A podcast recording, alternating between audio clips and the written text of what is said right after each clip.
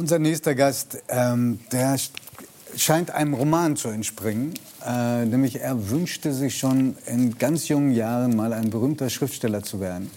Nahm einen kleinen Umweg als Gymnasiallehrer in äh, Nürnberg und seit vier Jahren schreibt der Bestseller Ein Erfolg jagt den anderen und er ist ein wahnsinnig interessanter Mensch. Ich freue mich sehr, ihn kennenzulernen. Ewald Ahrens, herzlich willkommen.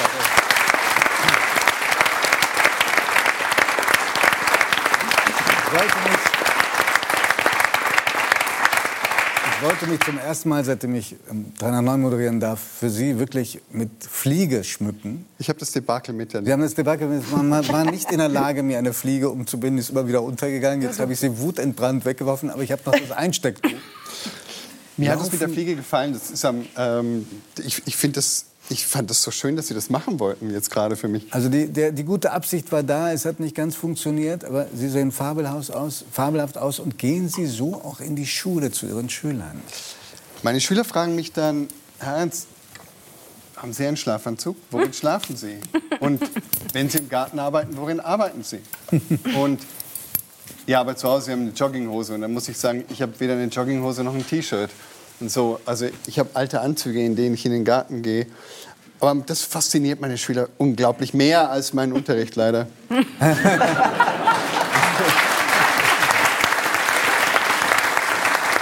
Aber Sie haben das jetzt schon richtig verstanden. Sie gehen mit alten Anzügen auch zur Gartenarbeit. Ja. Und gibt es Menschen, die daraus... Was? Was? Das machen alle. Machen alle. Gibt, gibt es, ich wollte gerade fragen, gibt es Menschen, die daraus auch falsche Schlüsse ziehen? Mein Garten ist relativ uneinsehbar und meine, es, gibt, äh, es gibt direkte Nachbarn, die aber um, sagen wir mal, um meinen Tick oder so wissen. Also die, die sagen dazu einfach nichts. Das sind, sind zwei ältere Herrschaften, die unglaublich nett sind und äh, auch nichts darüber sagen, dass mein Garten so ähm, dann doch immer ziemlich chaotisch ist und vollkommen verwildert, sondern mit großer Nachsicht da drauf schauen und ab und zu mal vielleicht eine Pflanze rüberstellen, die man einpflanzen könnte. Aber die sind unglaublich nett und die sagen nichts darüber, dass ich im Anzug Rasen mähe. Oder, oder, oder, oder grabe oder so. Mal abgesehen davon, dass es gut aussieht, ja? Was gibt es Ihnen eine Sicherheit? Ja, natürlich. Also obwohl es auf der anderen Seite so ist, dass dann, dass dann auf der Straße, also in, in, in Franken, Franken ist nicht dafür, sagen wir mal, Franken, Nürnberg, Fürth, das sind keine Modehauptstädte. Also Kommt da nicht der Markus Söder auch aus der Gegend? Ja.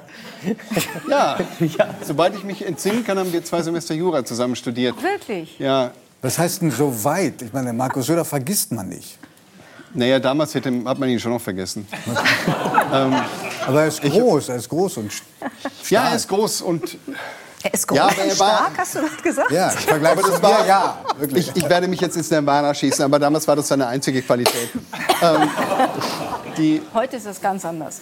Das ist völlig klar. Nee, äh, es ist so, dass, dass ich damals, wir kamen aus, politisch aus zwei völlig unterschiedlichen Lagern. Also, ähm, und das hat dazu geführt, ich habe dann ja auch aufgehört, Jura zu studieren, das hatte keinen Sinn. Also, aber die, ähm, und ich habe dann auch sehr schnell gemerkt, dass, also es sind einfach sehr unterschiedliche Weltlichkeiten, die, die es in diesem Studium gibt. Und äh, ich gehörte zu der anderen. Also wir sind keine Freunde geworden. Ich glaube, nach dieser Sendung wären Sie auch keine Freunde. Ähm, Ich hab, aber es ja, gibt das Dinge, die gemacht. auch wir nicht ändern können. Ja, ja. Herr Ahrens, ähm, Es dauert keine drei Minuten und ich sage das Falsche. Das ist wie, das ist wie im Unterricht. im Unterricht, wirklich, ist das wirklich so? Im Unterricht äh, leisten Sie sich da äh, also den Tritt in viele Fettnäpfchen? Ich ich fürchte schon manchmal. Ja, doch. Was waren nochmal die Fächer? Englisch und Geschichte. Englisch und Geschichte und- äh, wie alt ist Ihr Sohn? 16? Aber Genau das richtige Alter für Herrn Englisch und. Geschichte. Ja. wäre genau richtig, Ja. eigentlich. Ja. Und, und äh, merken Sie es manchmal auch, dass das ein Fettnapf war? ja, natürlich. Also es ist auch so, dass, dass tatsächlich meine Schülerinnen oder dann aber auch sagen können, Herr Ernst, was war das denn jetzt? Also ich meine, das war jetzt richtig scheiße. Ja, aber, diese, aber, aber das können Sie auch sagen. Das ist auch in Ordnung, weil es dann vielleicht auch richtig scheiße war. Ja, also es gibt Sachen, die...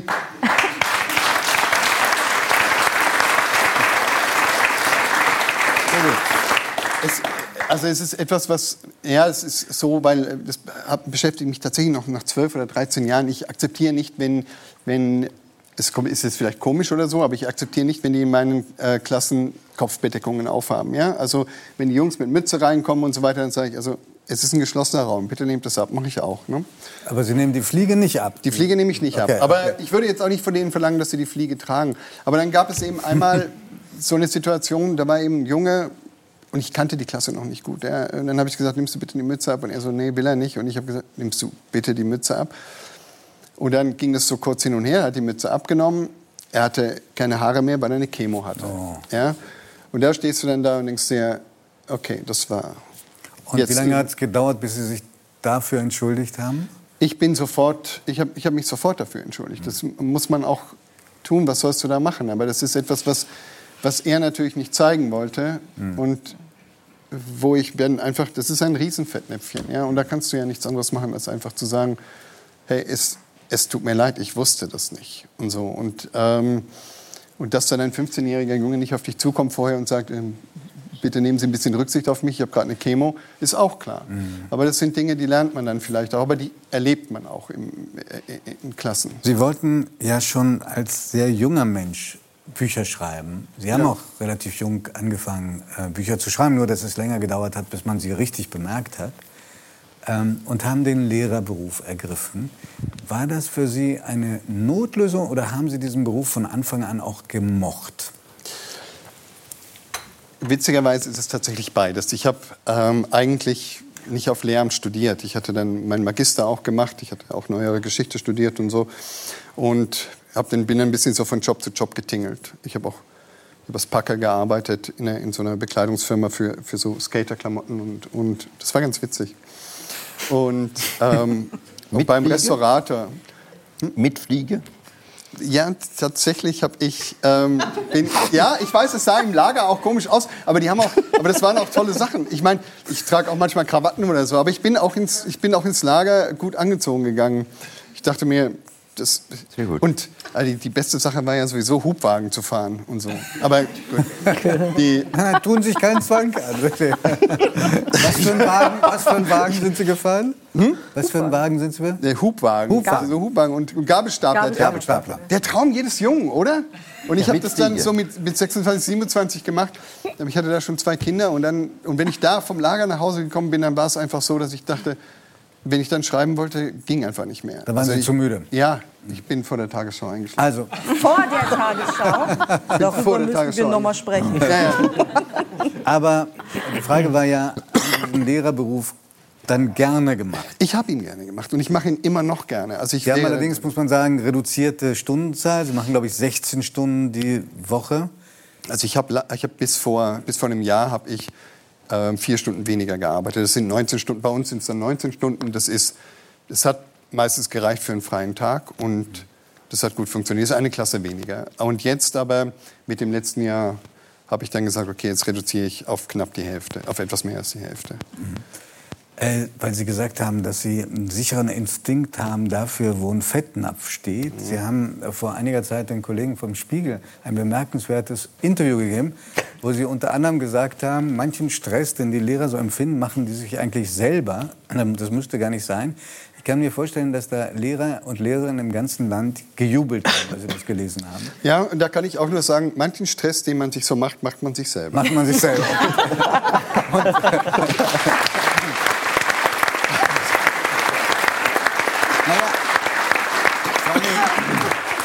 kann bestätigen, auch aus meinem eigenen äh, Bekanntenkreis, dass das Wellen geschlagen hat, weil natürlich sofort das Argument kommt, der hat leicht reden, der arbeitet nur die Hälfte der Stunden, die andere Lehrer arbeiten müssen. Dann kann man schon sowas sagen.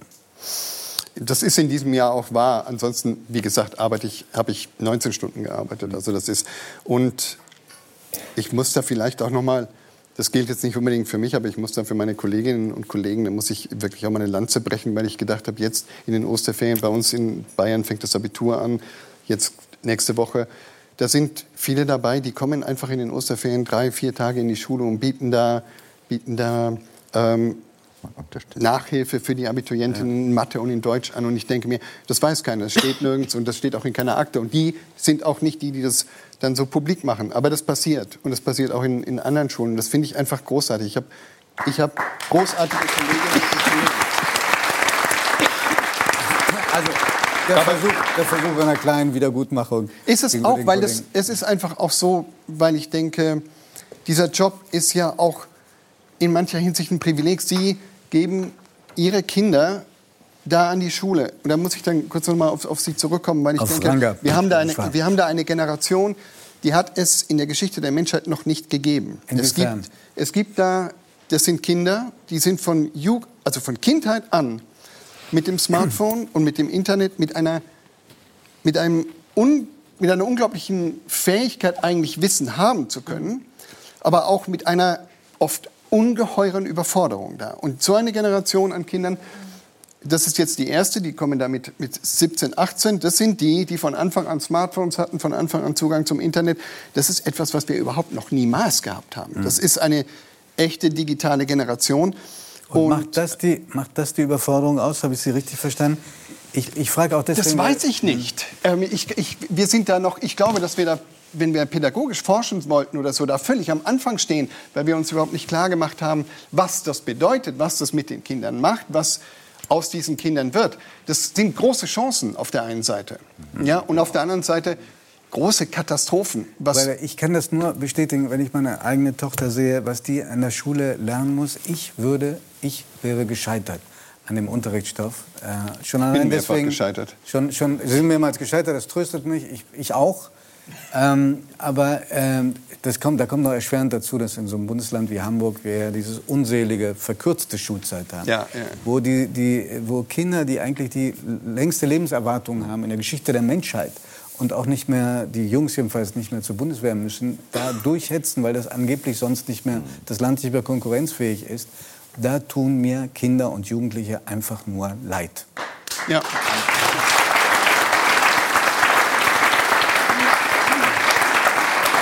Aber es, ich fand es tröstlich, immer wieder zu hören und zu lesen, dass auch Sie ein miserabler Schüler waren.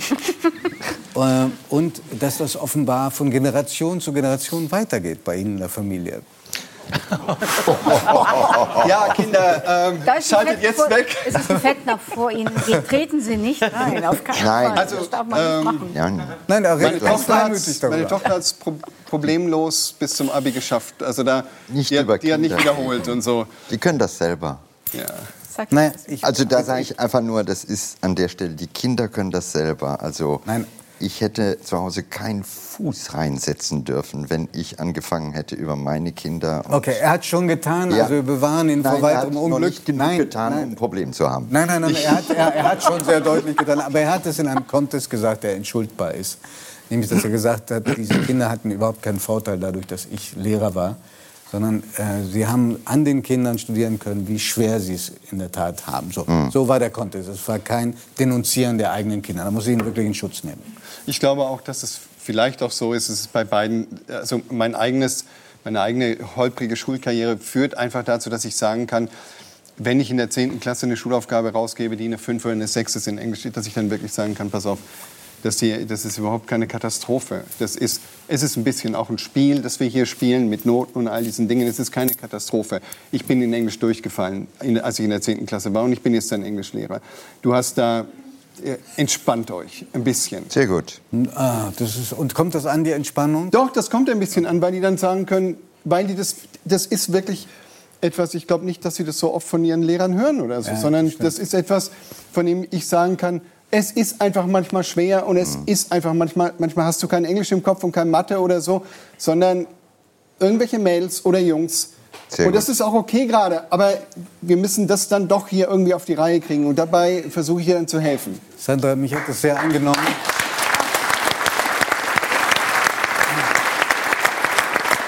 Dass du, glaube ich, in der 11. Klasse auch mal drei Fünfen hattest. Ich hatte vier Fünfen im Vier. Zwischenzeugnis. Im Zwischenzeugnis. Im Zwischenzeugnis. Und dann hast du Mathe, es noch geschafft. Mhm. Physik, Chemie und Latein. Und die einzige Fünf, die dann noch blieb, war die in Latein. Ich habe kein Latinum bekommen deshalb. Die anderen habe ich... Ja, nee, ich bin mit fünf Fünfen durchgefallen.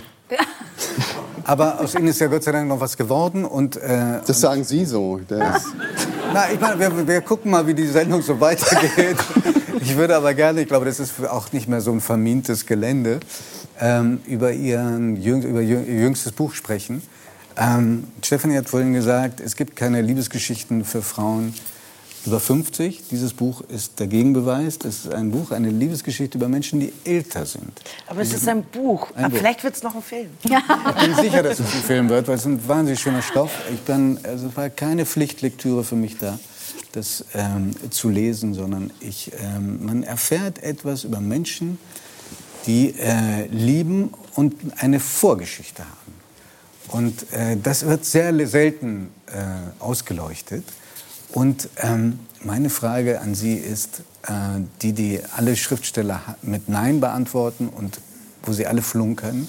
Ich hatte die ganze Zeit das Gefühl, da erzählt ganz viel Ahrens. Ja.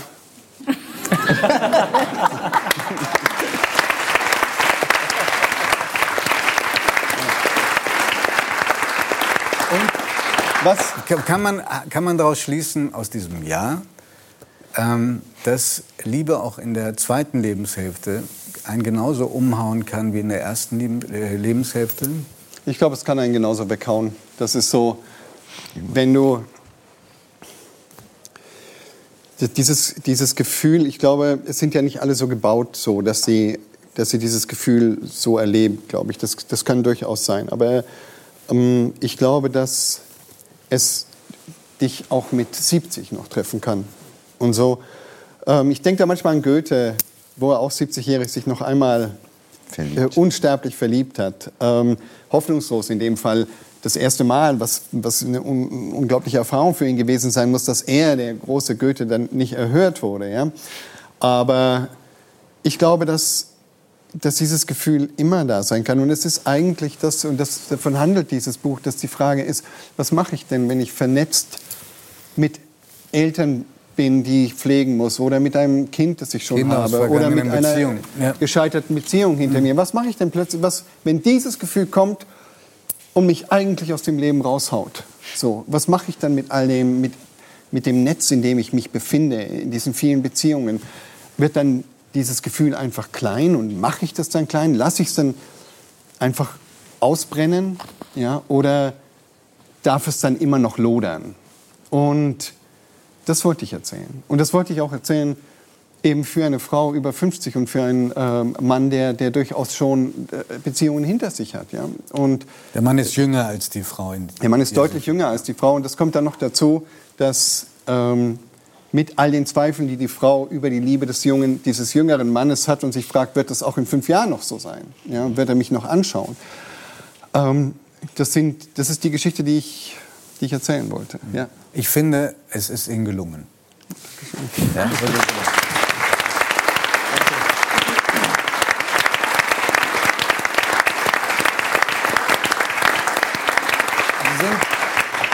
allem, was ich weiß, nicht handysüchtig, aber Sie haben eine andere Sucht. Ähm, es fällt Ihnen schwer zu schreiben, ohne dass Sie äh, erstklassigen Tee trinken. Stimmt das? Das ist richtig wahr, ja. Sie wissen, dass Bremen, alte Handelsstadt, eine Stadt ist, in der sehr viel mit Tee gehandelt wird. Ja. Deshalb hat sich 3 nach 9 erlaubt, nach, auf Teesuche zu gehen. Und wir haben einen Darjeeling. Wir, ja, Darjeeling ist definitiv einer meiner Lieblingstees. Und daneben sind auch noch ein paar Kekse. Wenn Sie die Kekse nicht mögen, sagen Sie es mir, dann nehme ich sie. Die sehen super lecker aus. Ich habe noch, noch ein Kind zu Hause. Ah, okay. Das, das freut mich sehr. Und äh, ich hoffe, Sie werden hin und wieder an uns denken. Es war schön, dass Sie da sind. Ähm, es ist fantastisch, dass in Ihrem nicht mehr ganz, ganz jungen Alter der ganz große Erfolg gew geworden ist. Nächste Woche sind Sie auf Platz 6 der Spiegel-Bestsellerliste. Herzlichen Glückwunsch.